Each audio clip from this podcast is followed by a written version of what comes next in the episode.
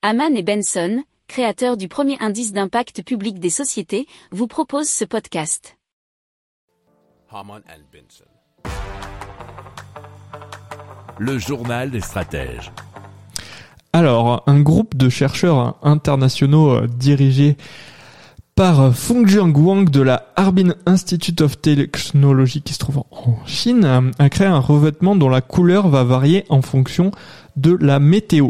Ils se sont inspirés du caméléon de Namaka, c'est une espèce qu'on trouve en Namibie et qui change de couleur afin de s'adapter au climat, nous dit pressecitron.net.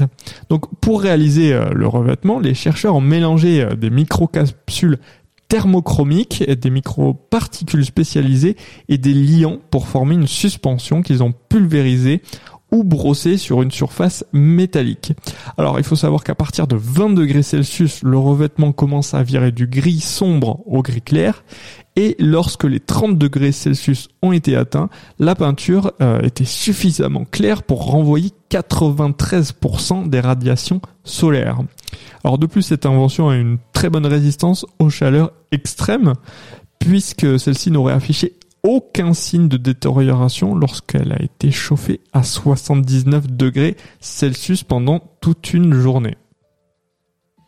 Pour approfondir ces sujets, abonnez-vous à la newsletter de Haman et Benson et écoutez nos autres podcasts que vous retrouverez dans les notes de l'émission ou sur notre site internet.